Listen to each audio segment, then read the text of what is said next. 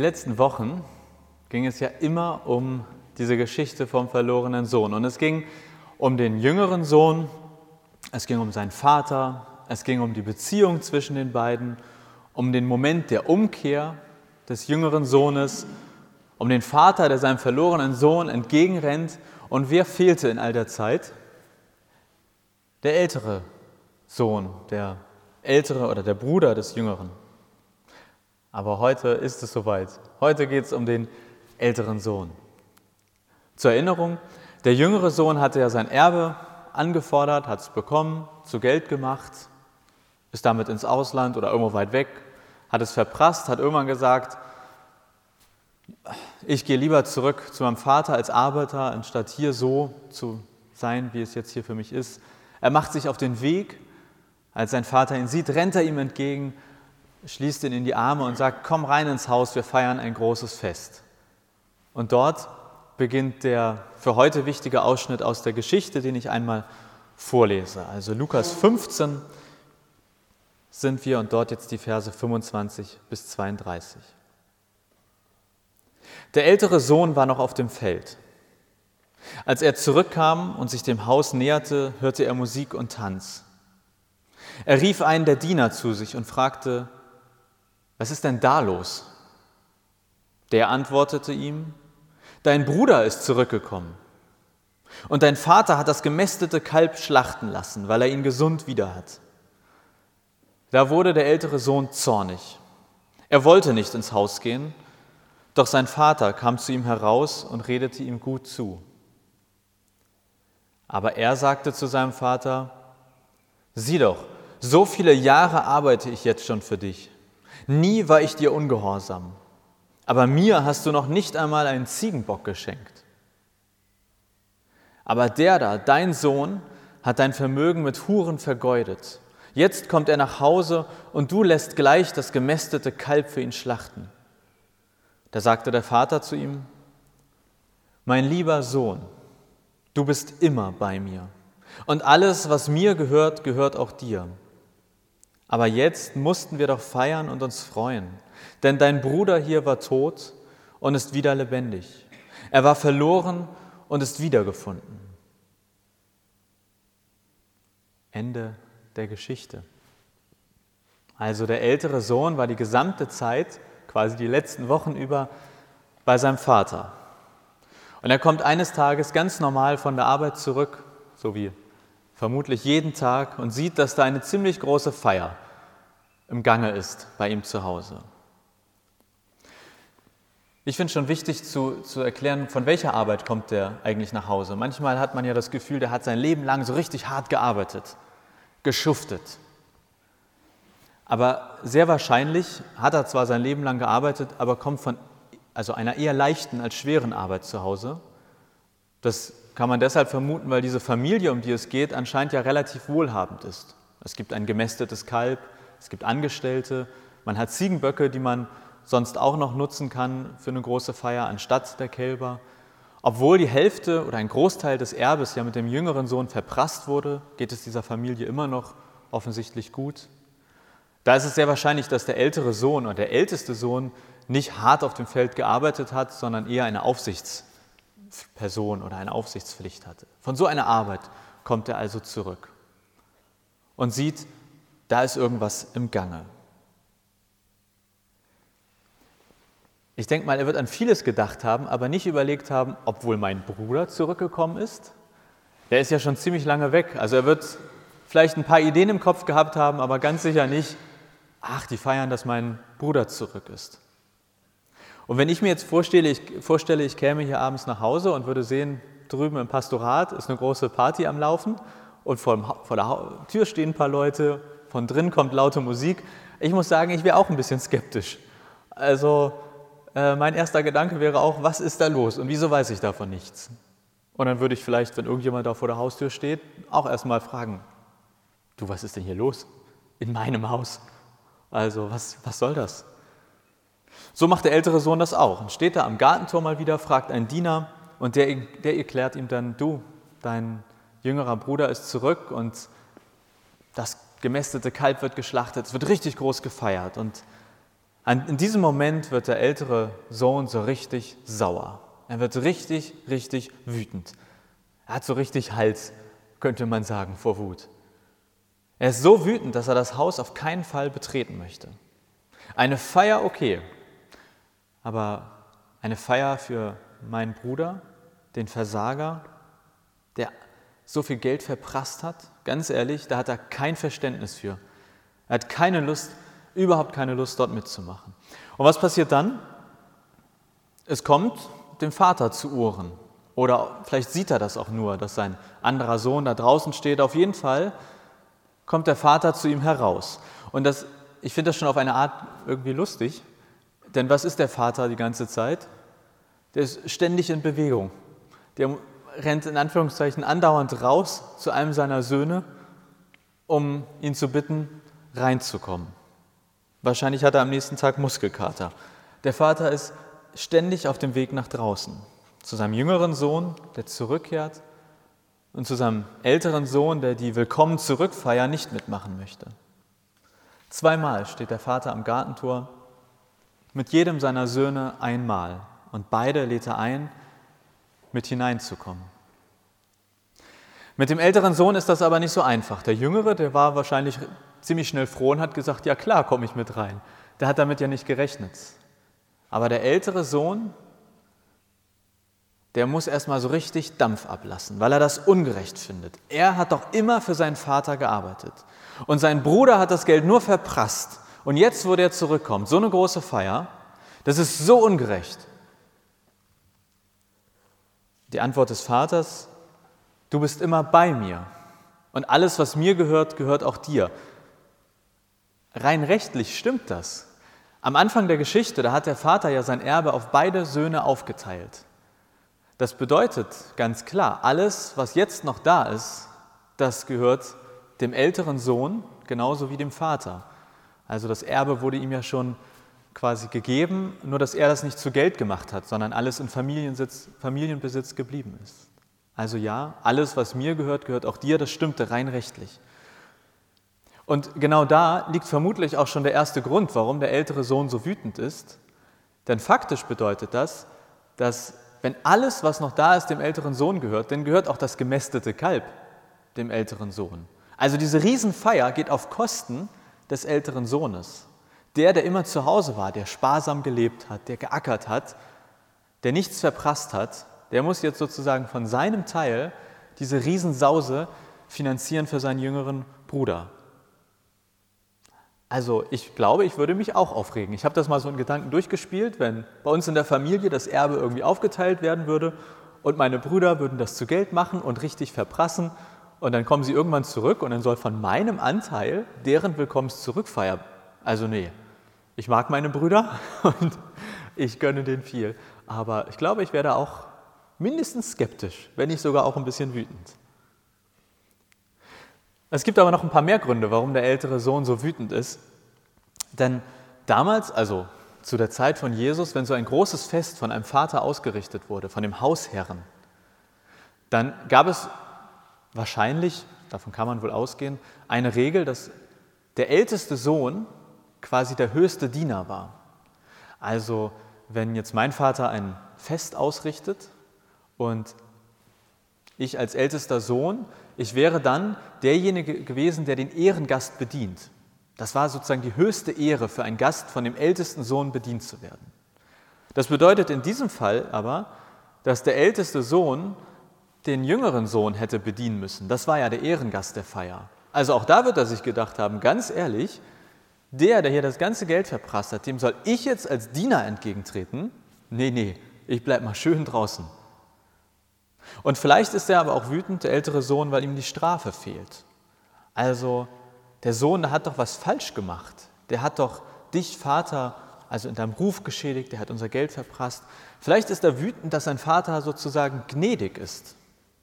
Es verwundert ihn mindestens, aber es macht ihn anscheinend wütend, weil es aus seiner Sicht ungerecht ist.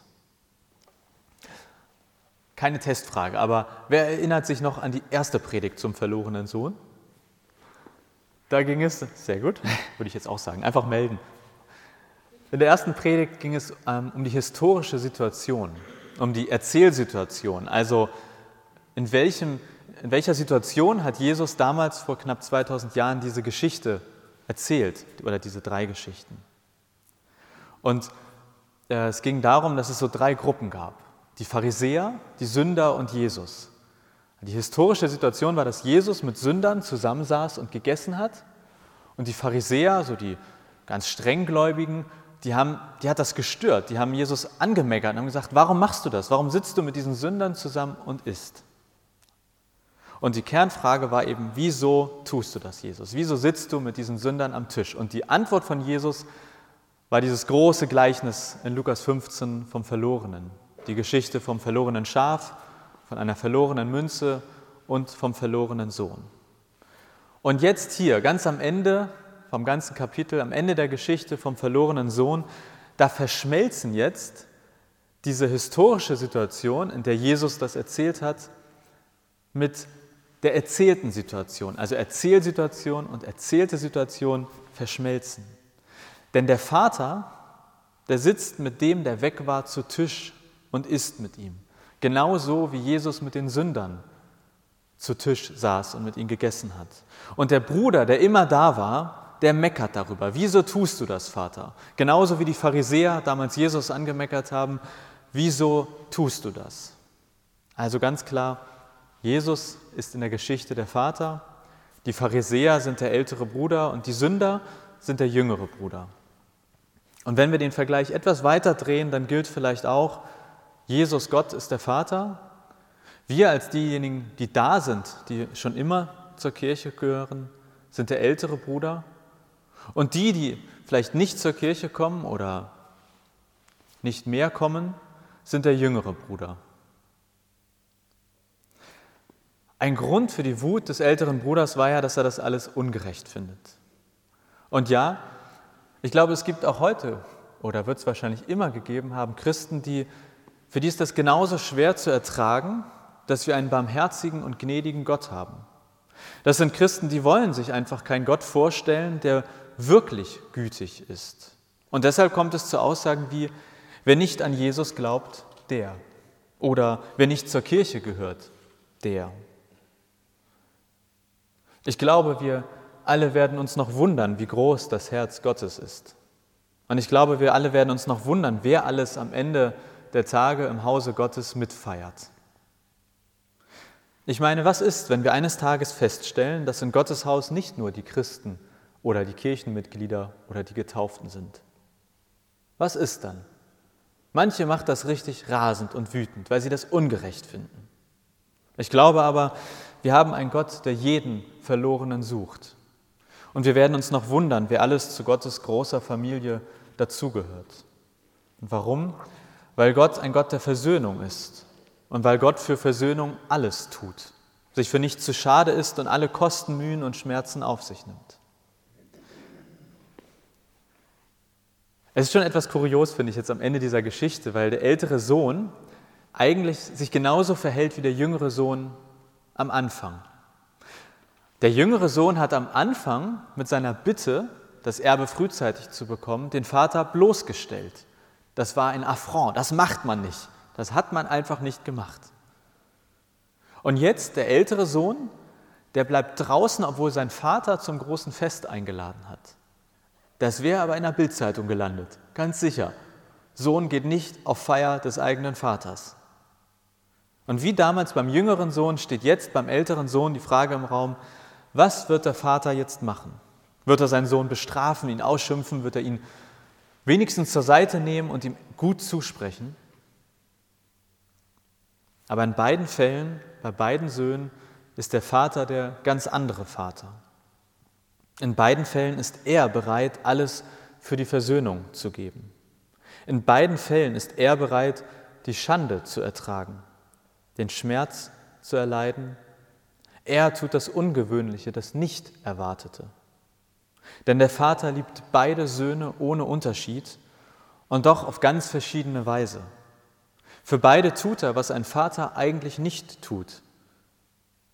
Er erträgt beide Male die Last und die Anstrengung der Versöhnung. Und deshalb geht er auch hinaus, um seinen älteren Sohn zu bitten, hineinzukommen, Der Vater bittet seinen Sohn, das mag in unseren Ohren so, das hört man so weg, aber zur damaligen Zeit, ein Vater hat seinen Sohn nicht gebeten. Er hat ihm gesagt, was er zu tun hat. Also schon das war eine, ein anderer Vater, der, sein, der seinen Sohn bittet, etwas zu tun. Wie der Vater, so Gott. Nicht wir bitten Gott, zu uns zu kommen, Gott bittet uns, zu ihm zu kommen.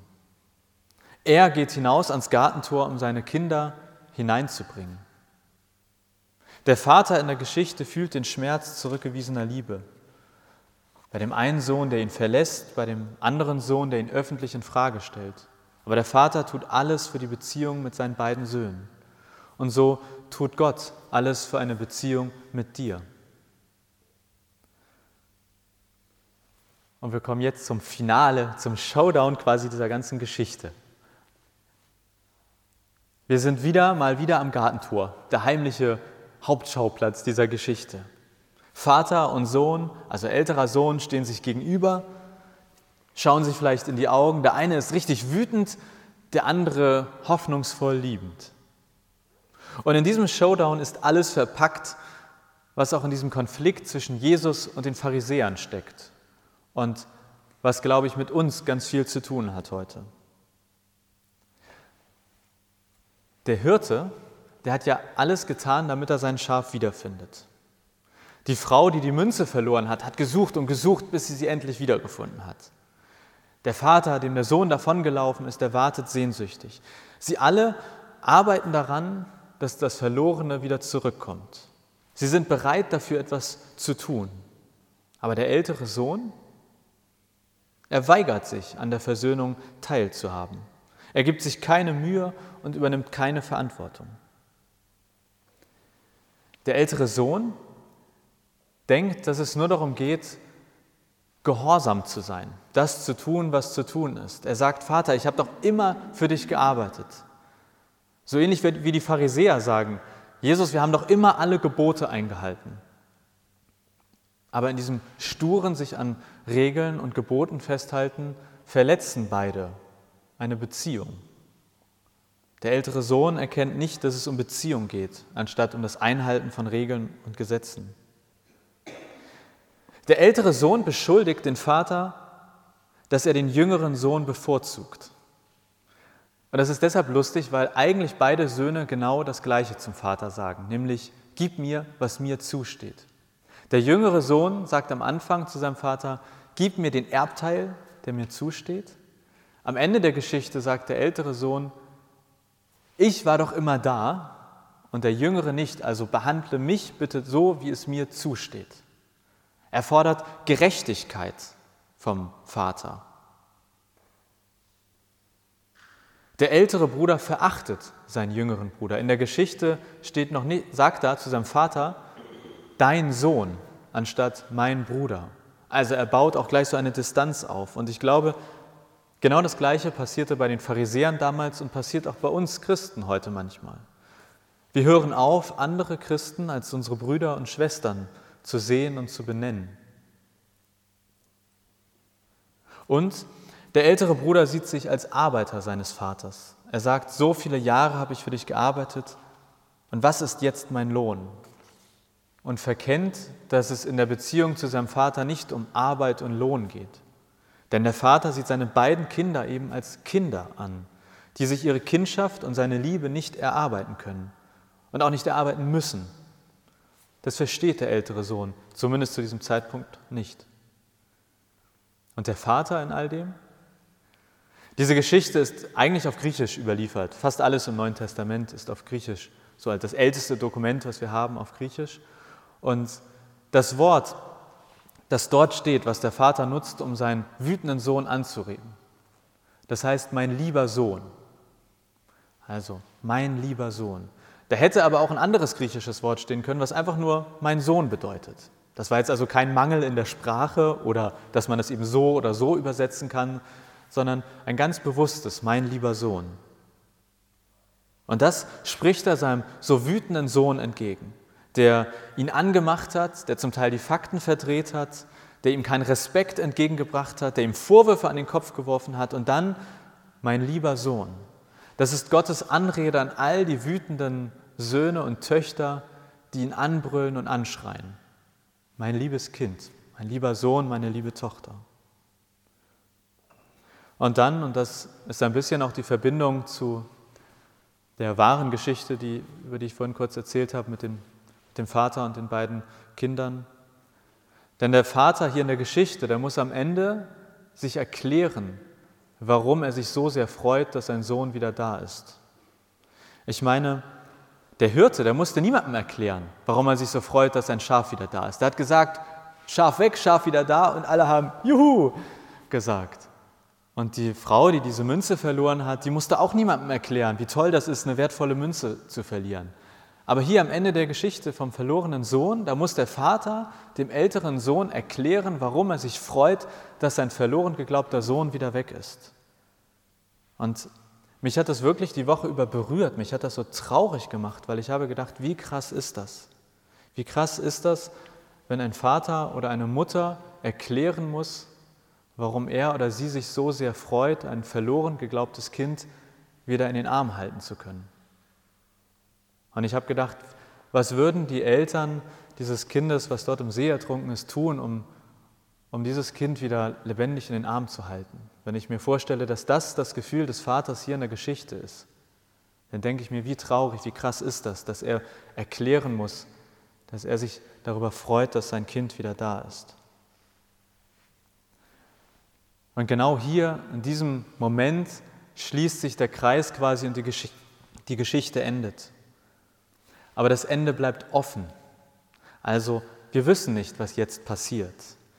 Die Geschichte bleibt offen, weil die Pharisäer sich damals vor 2000 Jahren jetzt entscheiden müssen.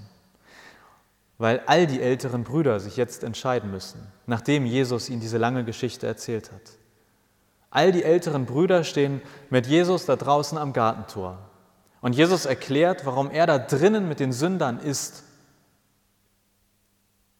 Wir wissen nicht, wie die Pharisäer sich entschieden haben. Wir wissen nicht, ob die Pharisäer gesagt haben, stimmt Jesus, jetzt wo du es sagst, und dann sind sie alle zusammen rein und haben zusammen gefeiert. Vielleicht wurden sie tief berührt, vielleicht waren sie auch nur wütend und sind einfach davongegangen. Und wir heute,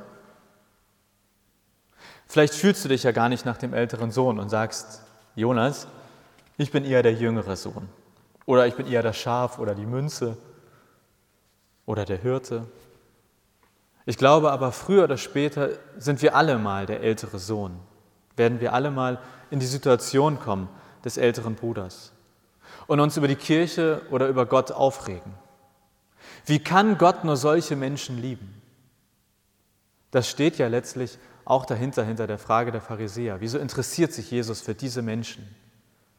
Das mag für uns jetzt erstmal irgendwie hm, wie eine doofe Frage klingen, aber ich erinnere mich, ich habe von einer Pastorin einen Bericht gelesen, die eine Trauerfeier nach einem Amoklauf in der Schule gehalten hat. Und sie meinte, das Schwierigste war, in dieser Trauerfeier unterzubringen, dass Gott eben auch dass diesen Menschen, der Amok gelaufen ist, immer noch liebt.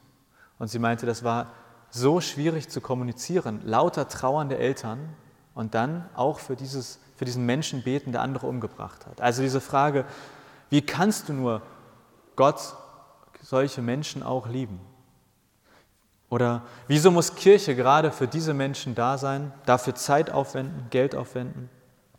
Und ganz ehrlich, wer von uns hat sich denn nicht schon mal ungerecht von Gott behandelt gefühlt und ihn innerlich angeschrien, warum ich oder warum muss das uns passieren?